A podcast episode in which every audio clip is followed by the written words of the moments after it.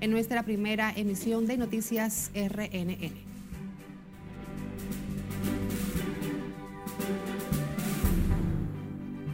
Los exministros Donald Guerrero y José Ramón Peralta, los únicos con prisión preventiva en caso Operación Calamar, los demás tienen arresto domiciliario, incluyendo el exministro Gonzalo Castillo. Queremos hacer reconocimiento público nuestra verdad sobre los supuestos hechos. Mérido Torres pide licencia como director de titulación ante mención en Operación Calamar. Policía Nacional lanza su operativo Semana Santa 2023 Conciencia por la Vida con miles de agentes en las calles. Ministerio de Interior y Policía presenta política de calidad y antisoborno de la institución. Iglesia Católica llama a tregua política y judicial durante la Semana Santa. Y en el plano internacional, Donald Trump se presenta esta tarde ante Fiscalía de Nueva York.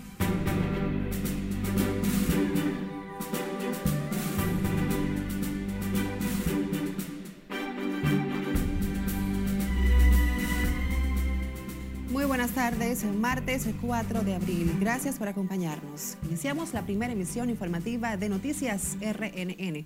Graciela Acevedo les saluda. Iniciamos inmediato con la Policía Nacional. Lanzó hoy su operativo preventivo Conciencia por la Vida Semana Santa 2023 con el reforzamiento de la seguridad ciudadana en toda la geografía del territorio dominicano. Nuestra compañera Siledis Aquino desde el Palacio de la Policía nos pone al tanto. Adelante, Siledis. Buenas tardes para ti. Buenas tardes, así es. Los miles de agentes del cuerpo del orden salieron a los diferentes puntos del país donde se requiera la presencia policial. En la lucha contra la criminalidad en todas sus manifestaciones. Los policías partieron con sus pertrechos y puestos en las manos de Dios para salvaguardar vidas y bienes.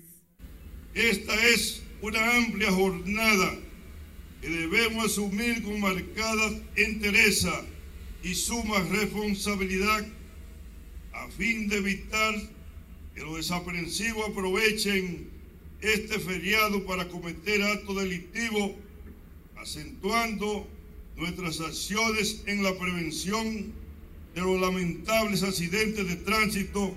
Saber lo importante que somos para nuestro país, para nuestra familia, para nuestra nación, para nuestra institución y saber el compromiso también que tenemos de frente a la gente que nos ve y que espera de nosotros que seamos funcionales y que seamos también servidores. El director de la Policía Nacional, Mayor General Eduardo Alberto Ten, puso a disposición de los miembros de la uniformada los recursos de la institución para preservar la integridad de los ciudadanos. Que nuestra policía siga afianzada en el combate al delito y al crimen organizado, es tanto así. En la semana pasada nos donó la cantidad de 30 unidades de cuatro neumáticos, las cuales reforzarán los servicios preventivos en esta Semana Mayor posteriormente serán integradas como corredores al patrullaje preventivo. Unidades de investigación y especializadas supervisadas por los altos mandos de la institución resguardarán negocios, viviendas, balnearios, calles y avenidas del país. Estarán día y noche en las calles, avenidas, autopistas, barrios, urbanizaciones, centros comerciales e instituciones bancarias, ríos, balneario y playas. El operativo Semana Santa 2023, Conciencia por la Vida, fue encabezado por el teniente general Carlos Luciano Díaz Morfa, ministro de Defensa, y el director policial mayor general Eduardo Alberto Ten. Los agentes de la Policía Nacional mantendrán reforzada la seguridad en los distintos puntos del país hasta tanto concluya la Semana Mayor. Por el momento son los detalles que les tengo. Ahora retorno con ustedes al set noticias. Gracias por los adelantos, Siledis Aquino. La Iglesia Católica llamó este martes a una pausa política y judicial durante la celebración de la Semana Santa, con el propósito de que la ciudadanía pueda acogerse a la reflexión de esta fecha religiosa. Exhortó además a las autoridades a actuar apegados a la verdad en los procesos legales. Conectamos ahora con Lauri Lamar que nos tiene más información. Adelante, Lauri, cuéntanos. Gracias, buenas tardes. La Semana Mayor coincide con un tenso panorama político y social por el escándalo de corrupción del caso Calamar que envuelve a exfuncionarios del pasado gobierno. Para que la justicia actúe con libertad, con interés y sea verdadera justicia. Es por esto que la Iglesia Católica pide una tregua a las autoridades en los casos judiciales y actuar bajo el debido proceso, evitando ruidos innecesarios. Todo esto que nosotros estamos viviendo, calamar, pulpo y todas esas cosas que hay, ¿verdad? Todos esos casos que hay, pues nosotros decimos, miren, el ministerio tiene que, que actuar, tiene que hacer esto con, con veracidad, pegado a la verdad. Primera cosa, pegado a la verdad, porque la verdad es lo que siempre va a reducir al final no hacer mucho aparataje de cosas que después se caen. Pensemos nosotros en el caso de Brest. ¿Cuántos salieron en primera página ahí? ¿Con culpabilidad o sin culpabilidad? Los católicos también piden una pausa a la clase política en las actividades, así como a la población en sentido general, y evitar excesos y celebrar esta Semana Santa con prudencia y comedimiento apegados a los principios religiosos. Muchas familias entran en esa tónica para orar por nuestro país, para orar por, también por las familias, para orar también por nuestra sociedad, incluso un llamado al mundo político que también entre en este tiempo de meditación, de reflexión y de vivir a plenitud la Santa la Semana Santa, la Semana Mayor. Los cristianos también hacen un llamado a la conciencia en la carretera a quienes se desplacen hacia el interior del país y a lugares de recreación para evitar accidentes de tránsito. La Arquidiócesis de Santo Domingo anunció las actividades religiosas que realizará durante la conmemoración de la Semana Mayor, iniciando con una misa crismal el próximo jueves santo. De mi parte es todo retorno al estudio. Gracias, Lauri, por los detalles. La Universidad Autónoma de Santo Domingo conmemora hoy un nuevo aniversario de la muerte del entonces estudiante de Economía Sagrario Elcira Díaz Santiago, quien cayó abatida hace 51 años en la explanada de la rectoría de esa Casa de Altos Estudios durante una manifestación en rechazo a la represión del presidente Joaquín Balaguer contra los movimientos estudiantiles que exigían un mayor presupuesto. La vicerrectora de Extensión de la UAS, Rosalía Sosa, recordó la tragedia que manchó de sangre el campus universitario y enlutó al pueblo dominicano. Se violó, como muchas veces, el fuero universitario del campus de nuestra universidad. Resultaron heridos al menos 10 personas entre profesores, estudiantes y empleados. Sagrario Ercira Díaz Santiago, recibió un balazo en la cabeza, mientras que unos cientos de personas fueron arrestadas en este campus conjuntamente con las autoridades de la universidad. Sagrario Elcira Díaz recibió un disparo un 4 de abril de 1972 durante la ocupación de las Fuerzas Armadas y la Policía Nacional en la UAS en busca de un dirigente izquierdista acusado de actividades subversivas contra el régimen balaguerista. La joven estudiante falleció 10 días después de permanecer ingresada en la clínica Gómez Patiño. El Ministerio de Interior y Policía presentó este martes su política de calidad y antisoborno del Código de Ética de esa institución, con lo que ratifica su compromiso con la calidad en el servicio, la transparencia y la lucha contra la corrupción administrativa. Scarlett Guichardo tiene mayores detalles en directo. Adelante, Scarlett, cuéntanos. Gracias, buenas tardes. El Ministerio de Interior y Policía advirtió hoy al personal bajo su cargo que tendrá tolerancia cero contra quienes violen las normas de la institución. La lucha por erradicar la corrupción administrativa en nuestro país. De acuerdo con Jesús Vázquez Martínez, la institución trabaja para eficientizar su cultura de calidad, transparencia y rendición de cuentas en beneficio de la democracia y la sociedad. Para poder desarrollar una política de seguridad ciudadana efectiva y eficiente. Queremos ver el tema de la corrupción. No solamente la corrupción en el Estado, sino lo que tenemos en nuestro barrio. El gran problema que tenemos en nuestro barrio es el, nivel de corrupción El referente. Lo que tenemos en muchos de nuestros barrios, que ya el paradigma del barrio antes era el profesor, antes el Vázquez Martínez encabezó junto a la doctora Milagros Ortiz Bosch el acto de lanzamiento de la política de calidad y antisoborno del Código de Ética, así como la introducción al sistema integrado de gestión y las auditorías de interior y policía. Porque no se puede hacer un bien y un poquito mal, o un poquito bien y muchísimo mal.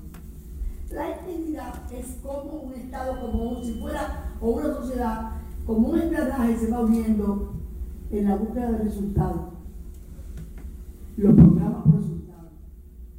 la norma antisoborno incluye el proceso de compras y contrataciones sobre el programa de cumplimiento normativo y el decreto 791-21 referente a las comisiones de integridad gubernamental y el cumplimiento normativo.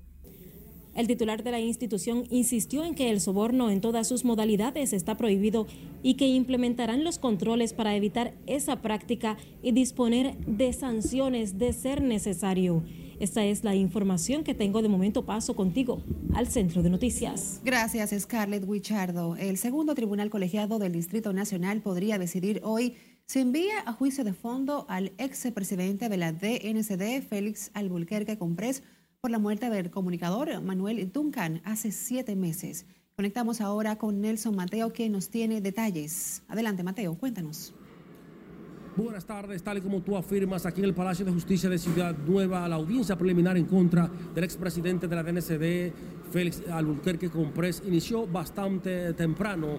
Se recuerda que el ex jefe de la Dirección Nacional de Control de Drogas, general retirado Albuquerque Comprés, pues está acusado por el Ministerio Público de provocarle la muerte al comunicador Manuel Taveras Duncan con un arma de fuego ilegal. Previamente estuvimos conversando con la barra acusadora y afirman que existen pruebas suficientes para que el tribunal que preside la magistrada Patricia Padilla pues envíe al acusado a un juicio de fondo. Se trata de un homicidio agravado, de un asesinato, porque es un crimen procedido de otro crimen. El hecho de portar un arma de fuego ilegal, eso es un acto criminal. Y con esa arma de fuego matar a una persona, entonces se comete otro crimen un crimen seguido de otro crimen. Tener un arma de fuego ilegal es un crimen y con ella matar se realiza otro crimen. El Ministerio Público representado por los fiscales María Silvestre, Magali Sánchez y Laura Vargas eh, reiteraron ante el tribunal que el órgano acusador cuenta con pruebas suficientes que vinculan al Urquerque Comprés con el hecho criminal que ocurrió exactamente el 19 de agosto del 2022 a las 2.30 de la mañana en la intersección Rómulo Bentancur con Avenida Núñez de Cáceres. Todavía en estos momentos el tribunal continúa conociendo esta audiencia preliminar. De mi parte es todo por el momento desde el Palacio de Justicia de Ciudad Nueva. Regreso contigo al CEP de Noticias. Estaremos atentos a las conclusiones. Gracias, Nelson Mateo. En otro tema judicial, los hombres fueron enviados a prisión por tres meses luego de que mataran a una mujer de 20 años de edad durante un incidente en un centro de diversión. La historia es de Julio César Mateo. El Tribunal de Atención Permanente impuso tres meses de prisión preventiva a dos hombres acusados de matar de un balazo a Cristal Leonel Azuero en el sector Córbano Sur de San Juan de la Maguana. Por favor, que paren ya la muerte de la mujer. ¿eh? Es grande, es grande lo que uno siente cuando le matan a un hijo.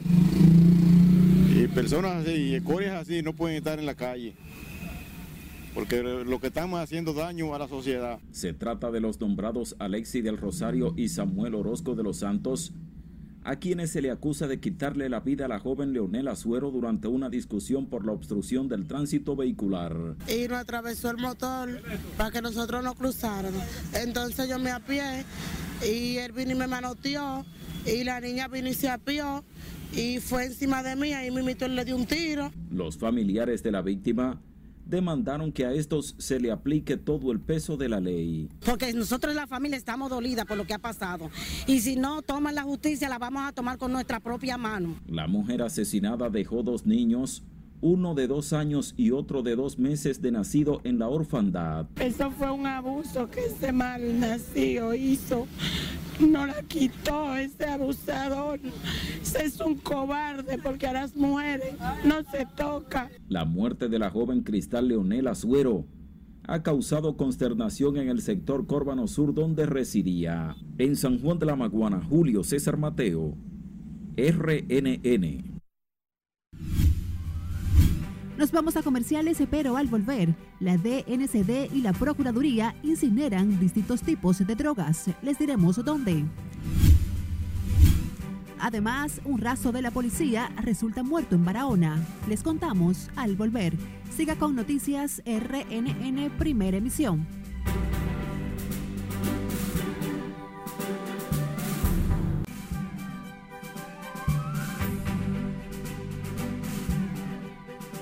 Abrimos panorama internacional con el expresidente Donald Trump. Contrató a un nuevo defensor legal que encabezará la defensa por los cargos que presentará la oficina del fiscal del distrito de Manhattan, quien comparecerá este martes ante un juez. Cesarina Ravelo nos amplía estas y otras informaciones en las internacionales. Esta tarde el magnate Donald Trump se convertirá oficialmente en el primer expresidente que enfrenta cargos penales ante un tribunal de Nueva York. Está previsto que Trump llegue al juzgado del centro de Manhattan, donde será procesado oficialmente por la oficina del fiscal del distrito, quien lo remitirá a la sala del tribunal y escuchar los cargos que rezan en su contra. La investigación se derivó de un supuesto pago de dinero por silencio realizado a la actriz de cine para adultos Stormy Daniels durante la campaña presidencial del 2016. Además, se espera que Trump se enfrente a más de 30 cargos relacionados con supuesto fraude empresarial en la acusación de un jurado investigador que aún permanece bajo secreto. El nuevo representante legal de Trump es Todd Blanche, quien fue socio de la firma de abogados que representó al jefe de campaña de Trump. Unas siete personas muertas, incluidos seis turistas, 30 heridas y se teme que otras 70 estén atrapadas entre la nieve por una avalancha en el estado nororiental indio de Sikkim. Los seis fallecidos eran turistas, mientras que las autoridades trabajan para encontrar las víctimas que quedaron sepultadas. Un hombre sorprendió a todos al sobrevivir tras caer del piso número 19 de un edificio en la ciudad de Voronezh, en Rusia. La víctima de unos 40 años logró ponerse de pie por su propia cuenta luego de que cayó sobre un automóvil. Posteriormente fue trasladado al hospital de emergencia en estado grave con lesiones en la cabeza y la columna vertebral. Las autoridades investigan para establecer en qué circunstancia se produjo el hecho o si hubo culpable para establecer responsabilidad penal. Una balacera dejó un saldo de cuatro personas muertas tras el arranque de las vacaciones de Semana Santa en México. Los hechos ocurrieron en la playa del Hotel Fiesta Americana Condesa, ubicado en la zona hotelera de Cancún.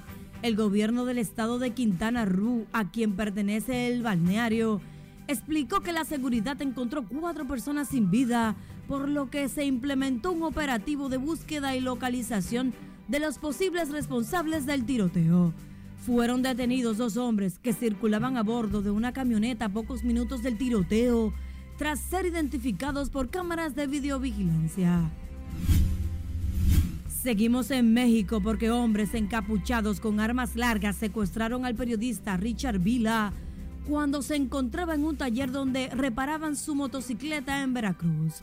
La Comisión Estatal para la Atención y Protección de los Periodistas informó que trabaja en coordinación con la Secretaría de Seguridad Pública del Estado y la Fiscalía General para dar con la localización del reportero.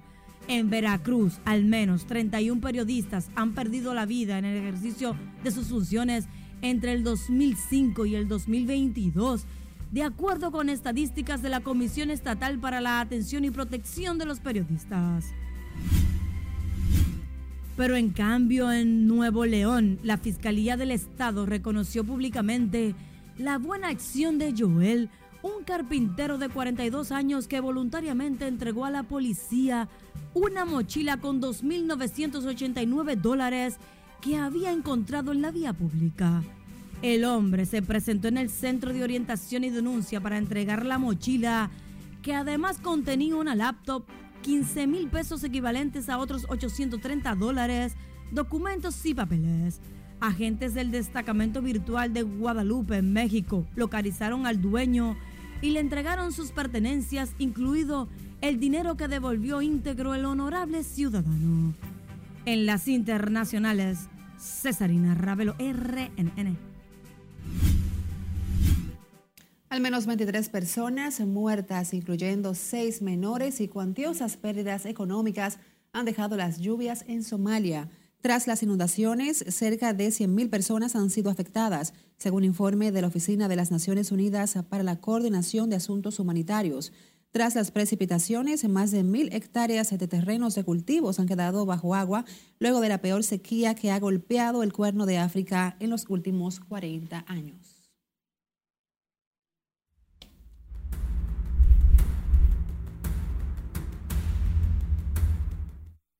La jueza de atención permanente, Kenya Romero, impuso 18 meses de prisión preventiva como medidas de coerción a los exministros Donald Guerrero y José Ramón Peralta e impuso arresto domiciliario contra los demás implicados, incluyendo a Gonzalo Castillo. En tanto, el Ministerio Público informó que en las próximas horas solicitará a la Suprema Corte de Justicia la designación de un juez de instrucción especial para el órgano acusador puede iniciar las investigaciones contra el diputado Sergio Muya, mejor conocido como Cori. Nuestra compañera Margaret Ramírez está en vivo desde el Palacio de Justicia de Ciudad Nueva y nos informa. Adelante, Margaret. Conectamos contigo.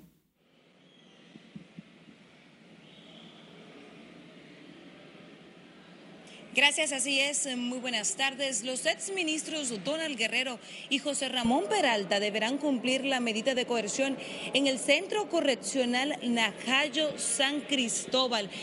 Mientras que Gonzalo Castillo recibió arresto domiciliario, presentación periódica y garantía económica. Desde ya algunos de los abogados de los que recibieron presión preventiva adelantaron que apelarán la decisión y que esto se trata de un atropello contra sus clientes. Los demás imputados en esta operación Calamar recibieron distintas medidas de coerción. La mayoría de los 17 eh, investigados tendrán arresto domiciliario, presentación periódica y garantía económica. Escuchemos las declaraciones tanto de los abogados de eh, parte de los imputados en este caso como del Ministerio Público y de los abogados del Estado rechazó todos los pedimentos de puesta en libertad pura y simple bajo el argumento de que no había vinculación, ya que las pruebas de esta solicitud de medida de coerción, luego de la presentación de su investigación que hiciera el Ministerio Público, son más que suficientes para esta etapa. Es decir, que todas esas solicitudes fueron absolutamente rechazadas pensamos que la decisión del tribunal evidentemente que corrobora lo que ha dicho el Ministerio Público de la seriedad y de la contundencia de la investigación. El Ministerio, el Ministerio Público basó su pedimento de prisión preventiva en el supuesto riesgo de obstaculización de la investigación y de amedrentar testigos. La jueza dijo claramente que en el caso de Gonzalo Castillo este riesgo ella no lo verifica.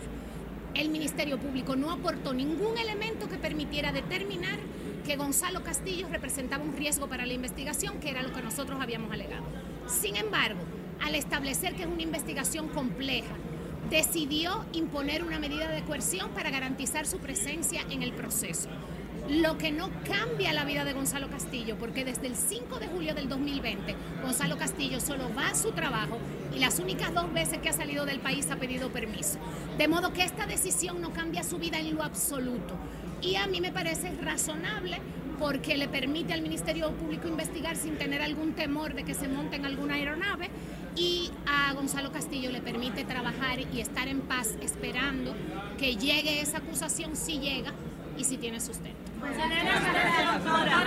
Que a pesar de no tener la sentencia íntegra y motivada, esta constituye la consumación de un atropello, puesto que la solicitud de medida, como siempre hemos dicho en cuanto a nuestros representados, estaba sustentada únicamente en delaciones premiadas.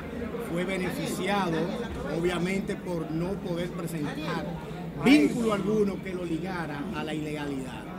En ese sentido, a él le fue impuesto una presentación periódica y una fianza, entendemos que de 2 millones de pesos. Y vimos que es una decisión bastante equilibrada, Evidentemente, como ustedes podrán haber escuchado, había un volumen de pruebas realmente fulminantes, tanto así que, como habrán escuchado, de 20 diputados accedieron a, eh, a solicitar inclusive medidas de coerción de libertad.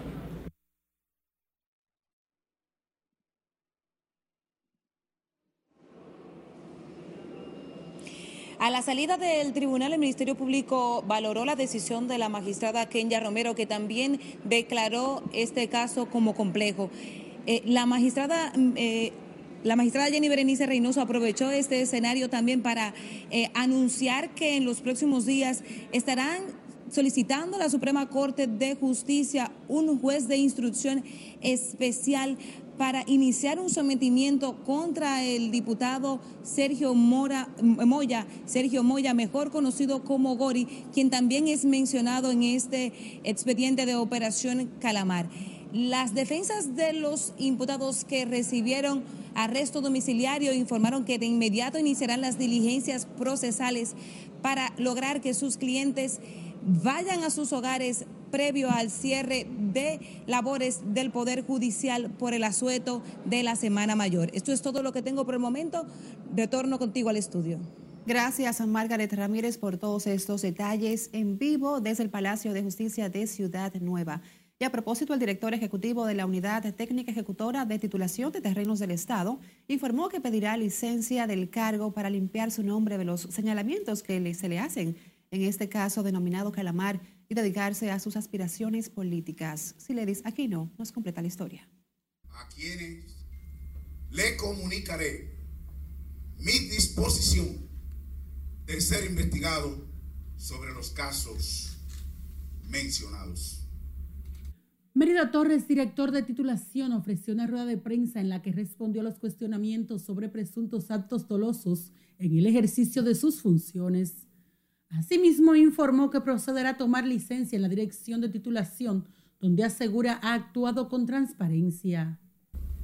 Por lo que hoy anuncio que procederé a solicitar al señor presidente de la República, Luis Abinader Corona, una licencia de nuestro cargo como director ejecutivo de la Unidad Técnica Ejecutora de Titulación de Terreno del Estado a los fines, primero, de demostrar que soy inocente ante esos señalamientos difamatorios e injurio.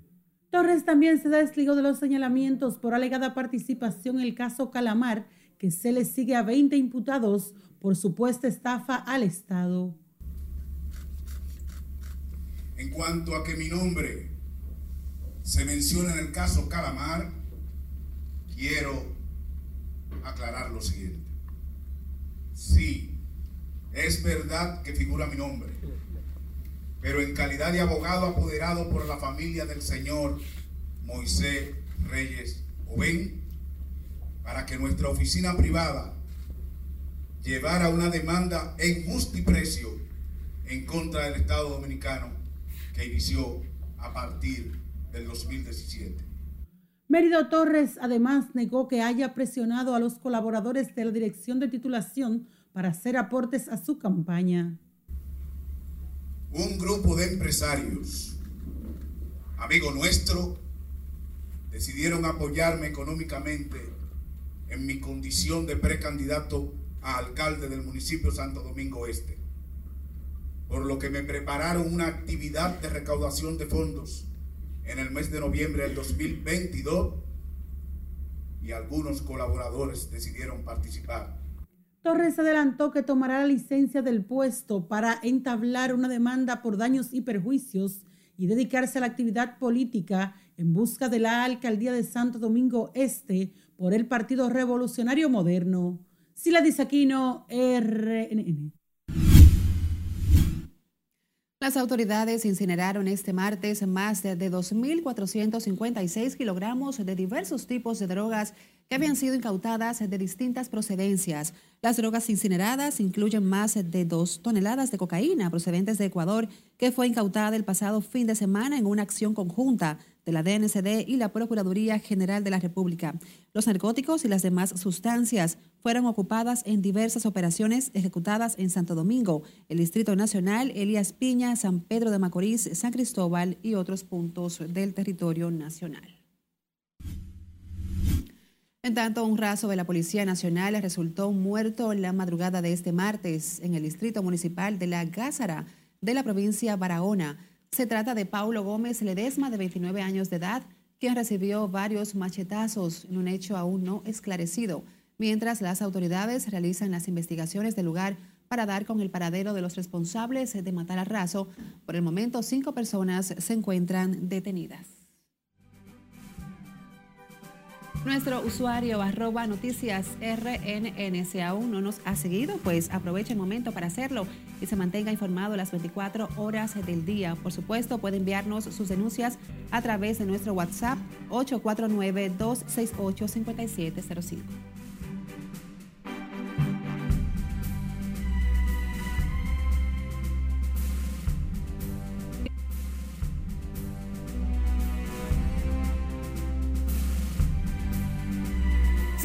Buenas, iniciamos la entrega deportiva hablando de los dominicanos este lunes en el béisbol de las grandes ligas. Rafael Devers conectó cuadrangular de 424 pies por todo el center field, la mandó al morro de Montecristi, su número 140 de por vida. Jorge Mateo despachó su primero, este fue de 433. ¡Wow! ¡Qué tablazo! Baltimore ganó 2 por 0 a Texas. Jamer Candelario al echarse la paloma pegó cuadrangular. El primero con los nacionales fue de 393 pies. Jamer estuvo en el clásico. Tengo hablar con él. Juan Soto comenzó la zafra del 2023. La mandó al morro de Montecristi, 407 pies por el center field. Los padres ya comienzan a saborear. Freddy Peralta ponchó a 7 en 6 entradas, 2 hits le ganó el partido a los Mets de Nueva York, su victoria número 30 de su carrera, 85 picheos, 51 de ellos fueron strikes. Freddy Peralta está por la goma. Johnny Cueto, lamentablemente, de los Marlins de Miami, sale lesionado luego de ser castigado en una entrada, cuatro carreras limpias, dos cuadrangulares, tres hits, una base por bola se dio cuenta el receptor que algo no andaba bien en ese lanzamiento y pidió verificación. Ramón Laureano pegó su segundo cuadrangular de la temporada. La bola caminó 408 pies por el jardín central. Los Atléticos de Oakland estuvieron haciéndole un lío a Cleveland, pero eso fue en el quinto. Pero Emanuel Clase no pudo salvar el partido ganando 10 por 8 en el noveno, permitió cuadrangular de dos carreras y luego entonces sale ganador porque Cleveland logró triunfar 12 por 11 en 10 entradas. Increíble lo de Manuel Clase en un episodio cuadrangular, dos hits, dos bases por bolas. Más informaciones en nuestra página web rnn.com.do. Tenemos resumen de Grandes Ligas. Franchi Cordero remolcó dos.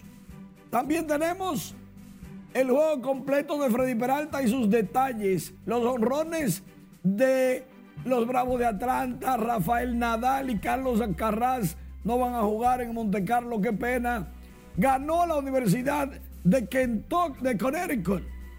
De Connecticut a San Diego State, el baloncesto universitario la LNB anuncia un segundo minicampamento. La FIFA retiró la organización a Perú del Sub-17 en el 2023. A Anthony Rendón lo suspendieron por cinco juegos por pelear con un fanático. Y los Tigres del Licey traerán un venezolano para que sea su coach de picheo. ¡Error! Pero ellos son los que saben.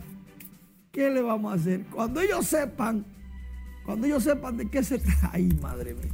Mira qué es lo que pasa, Graciela. Normalmente, en República Dominicana, en la Liga Dominicana de Béisbol, los coaches son dominicanos. Pero traer un venezolano a hacer un trabajo que muy bien estaban haciendo dominicanos, tú verás. Ya veremos, como dicen. Gracias, Manuel. Y te comparto que en una información de último minuto, el ex presidente Donald Trump fue puesto bajo arresto, un proceso que se le sigue al exmandatario y que por supuesto en el día de hoy, desde las primeras horas de este día, en Manhattan, una corte estatal al ex mandatario se le llevaba a cabo un proceso y tras eh, los informes, pues fue puesto bajo arresto. Las informaciones precisas estaremos ampliándolas a través de nuestras redes sociales y por supuesto nuestra emisión estelar a las 10. El primer ministro japonés Fumio Kishida definió a la República Dominicana como un socio importante para su país y dijo que le gustaría desarrollar aún más las relaciones entre ambos países. Igualmente, el jefe de Estado japonés manifestó su agradecimiento al presidente Luis Abinader por el trato dado a la comunidad japonesa radicada en el país. Asimismo, elogió el trabajo que viene realizando el presidente Abinader en favor de la democracia a través de la Alianza para el Desarrollo en Democracia, en la que están también los países Costa Rica, Ecuador y Panamá, por lo que se mostró dispuesto a colaborar con la República Dominicana en lo que es la Asociación Indo-Pacífico Libre y Abierto y que está siendo promovido por Japón. Otra información, la consultora de MIPIMES, Elizabeth de Berigüete, pidió al gobierno hacer cambios en los procesos de licitación que se realiza en el INAVIE, ya que entiende ha habido quiebras masivas de plazas y pérdidas de miles de empleos en el sector. La representante de suplidores del desayuno escolar consideró que los procesos de licitación que se llevan a cabo en esta entidad han estado marcados de irregularidades y carentes. El próximo año escolar 2023-2024 debe ser diferente a los anteriores y al actual. Es esencial realizar cambios urgentes en el gobierno del cambio. Se requiere de voluntad política para llevar a cabo una profilaxis y una reingeniería que permita corregir, enmendar, reenfocar y establecer mejoras en los procesos del INAVIE. La consultora de MIPIMES indicó que el incremento del 20% de la matrícula y los aumentos de precios de las raciones han dejado suprimidas el 39% de las plazas entre suplidores reales y emprendedores endeudados en el Banco Agrícola. Y así nos despedimos por esta tarde de la primera emisión de Noticias RNN. Por supuesto, gracias como siempre por acompañarnos.